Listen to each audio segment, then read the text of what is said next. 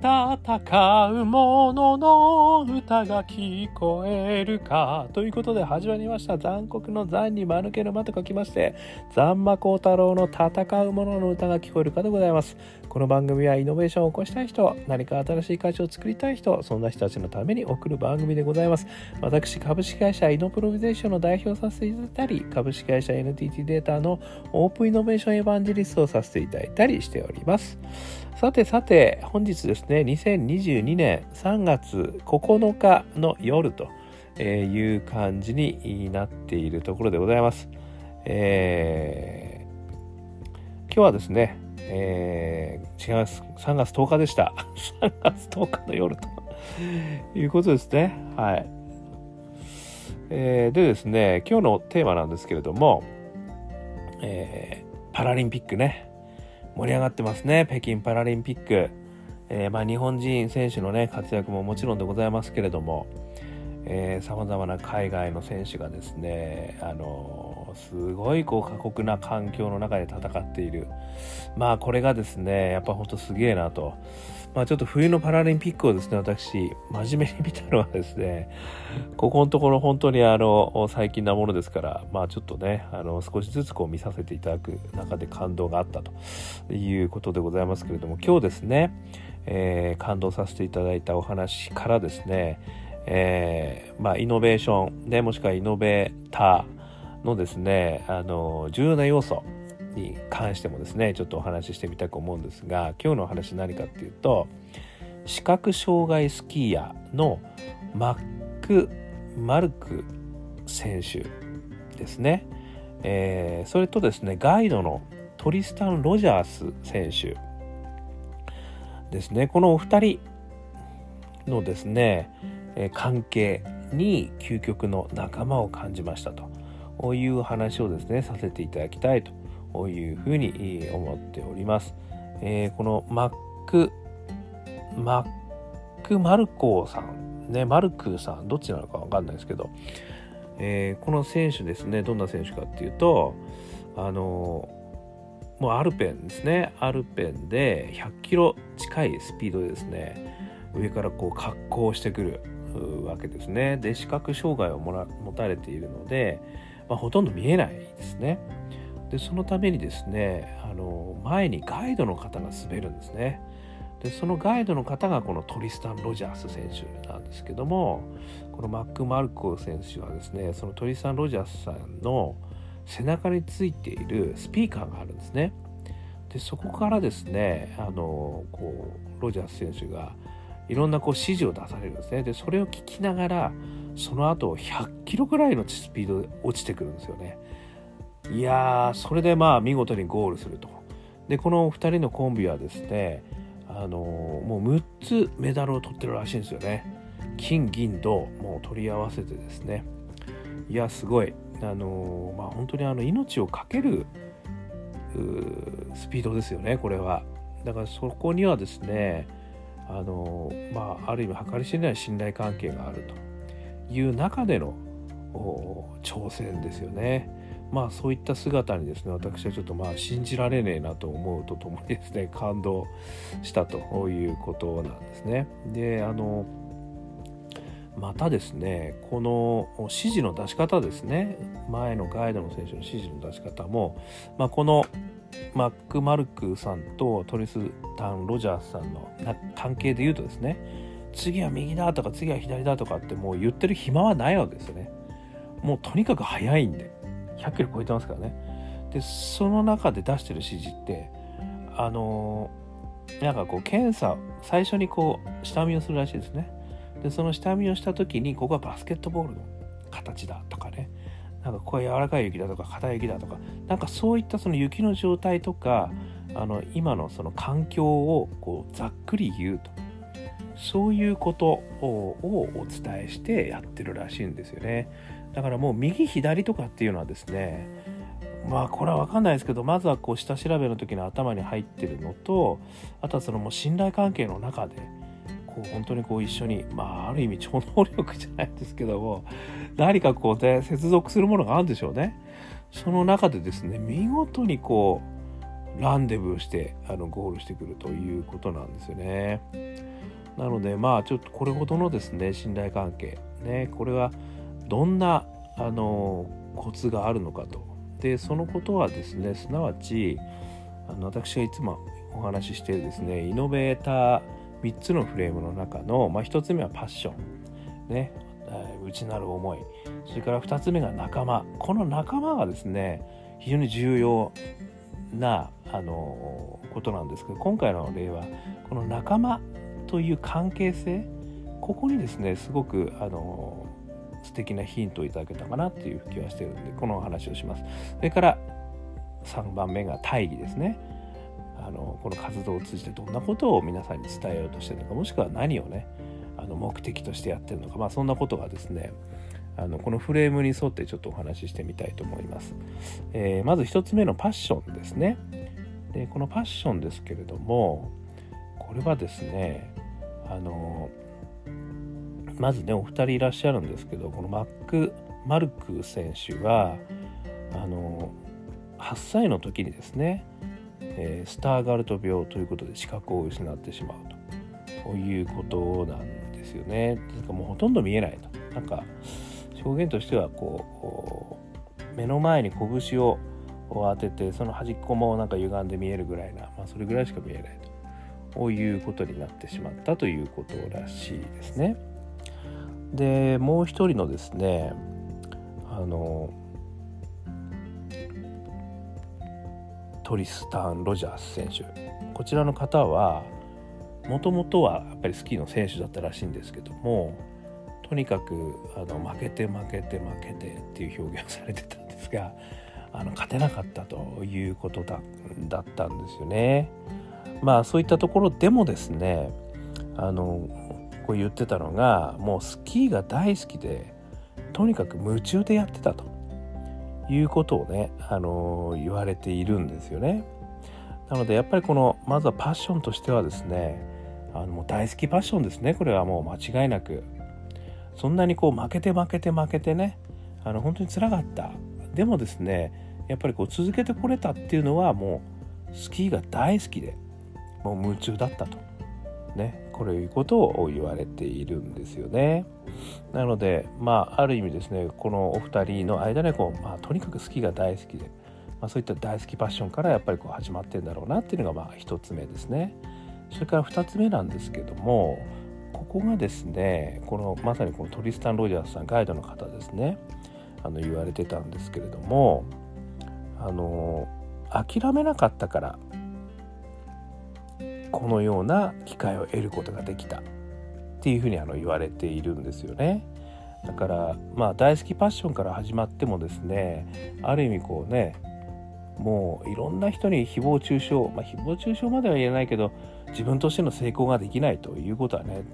間違いなくね特にこうある意味オリンピック選手になるっていうことだってイノベーターと同じようなぐらい大変なお話ですから、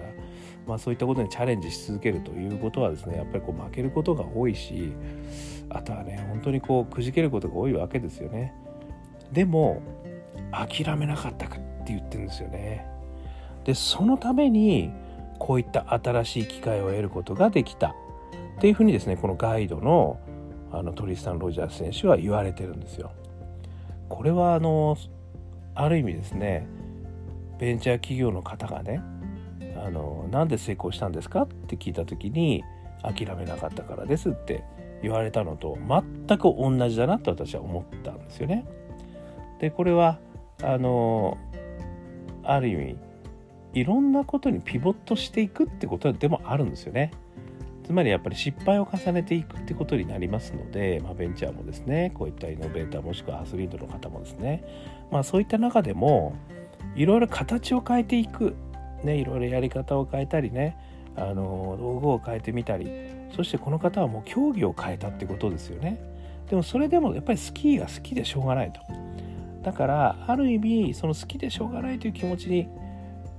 まあ正直になってとにかくいろんなピボットをしていくと。でもその好きなことがねできるんだったらどんなピボットだってやってやるぜと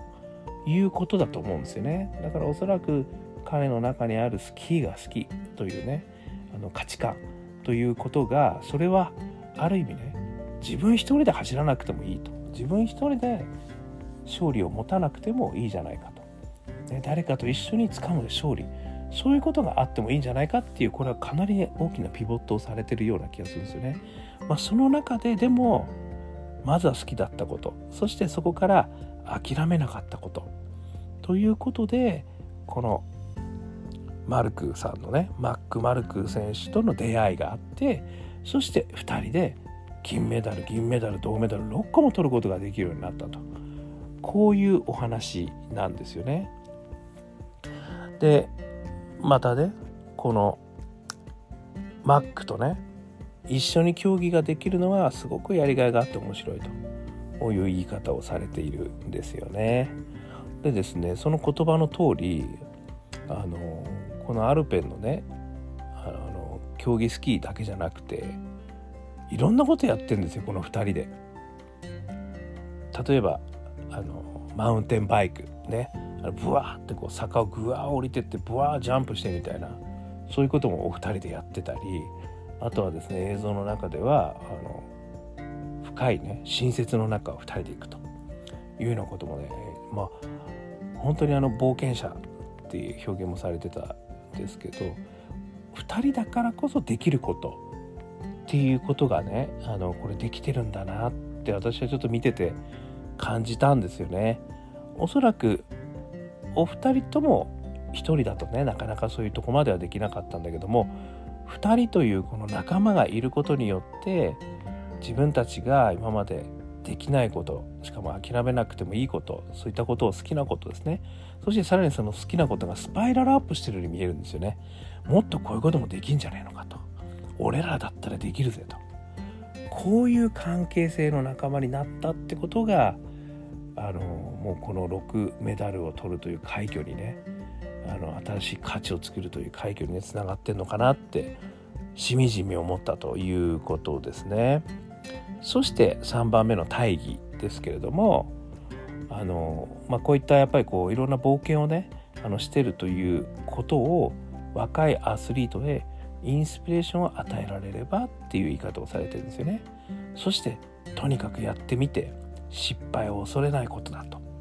いうことを言われてるんですよね。まあこれだけいろんなことを2人でねあのやってきている、まあ、まだからこそ言えるってことではありますよね。だから自分たちがまあ自分たちがこうやりたいと、ね、大好きパッションから始まってるけど、まあ、それをねあのやっぱりいろんな人に見てもらうことによって誰もがそういったことができるんだよってことをねあの感じてもらいたいというようなことをねあの言っていたのかなというふうにあの思いましたということですね。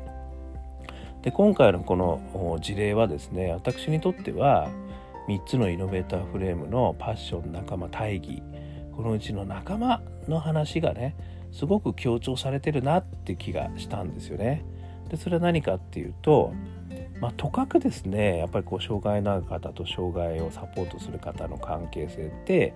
支援を依頼する人と支援をする人っていうですねなんかある意味こう対等ではない関係になりますよね。でそれっていろんなところでも別にその視覚障害とかね障害を持ってる方々の話の中じゃなくても例えば大企業とベンチャー、ね、あとは上司と部下、ね、場合によっては夫婦関係分かりませんよ。まあそういうこう仲間というあの一つでね抽象化した話にするとあのその関係性っていうところがねあのありますよね。だからそれがある意味その、まあ、どっちが上下みたいな話がどうしても出てくる関係性ってあるじゃないですか。で本当は仲間として一緒にやってるはずなのに何なんだろうこれはみたいなことって起きることたくさんありますよね。それに対してすごくいい答えをねあの出していただいたなっていう気がしたんですよね。これはやっぱりその視覚障害を持ってるねあのマック・マルク選手でももうその中ではものすごいあの才能を持たれてる方ですね。それとオリンピックではねあのオリンピックに自分自身では出れなかったけれどもスキーをやめたくない。人。あのこのトリスタン・ロジャースさん、ね、ここにある意味ねあのウィンウィンの関係が生まれたしそしてそこに信頼関係がね命を預けるほどの信頼関係が生まれている。でお互いがお互いをあのまあおそらくリスペクト、ね、し合う。もしくはあのお互いがお互いで一緒にやることによるスパイラルアップがあるんですよね。なんかそういうことによってさらにスキーを超えてマウンテンバイクそこからさらに新設ねなんかそういうことにあのどんどんどんどんスパイラルアップしていくという素晴らしいその価値をね新しい価値の創発が生まれてんだろうなって思ったってことなんですよね。なのでこの私がねいつも3つの関係っていうことで仲間っていうのが2つ目大事ですよという話させていただいてますけどその仲間っていうこと大事なんだけどその仲間における関係性これもすごく大事だよってことを教えていただいたなって気がするんですよね。まあ、例えばね支援を依頼する人支援を受ける人ではなく支援をする人ではなく上の立場にいる人指示をする人指示がされる人でもなくねなんかお互いがねお互いに価値を与え合うっていうんですかねそういう関係性がもしこの仲間という中にあのうまく作ることができればですね例えば大企業とベンチャーねこのオープンイノベーションと言われる関係もありますしあとは上司と部下の関係ですよね。なんでそんな上司に俺はパワハラを受けなきゃいけないんだとかいう話ありますよね。なんでそんな俺は指示ばっかり受けて俺の意見が全く通らない状況なんだということもありますよね。でもそれって実は上司と部下っていうのはまあある意味会社の中の役割分担なわけですよね。だからなんかそれがいつの間にか指示する人指示受ける人みたいなことになって両方クリエイティブにね価値を提供しちゃえばもっと良くなるはずなのにみたいなねこともありますよね。それから夫婦の関係。まあ私は夫婦じゃないんでですね。ここは夫婦の皆さんからのご意見をお待ちします。ね、なんで俺はお小遣いなんだみたいなね、いう話ももしかしたらあるかもしれません。わかりません。ね、そこは揉めないようにしていただきたいんですけど、まあそこもね、ある意味男性としての、まあ、特徴があり、女性としての特徴があり、で、それをね、お互い価値をこう高め合うような仲間、ね、まあこれは夫婦を一つの仲間という抽象化したカテゴリーで言うと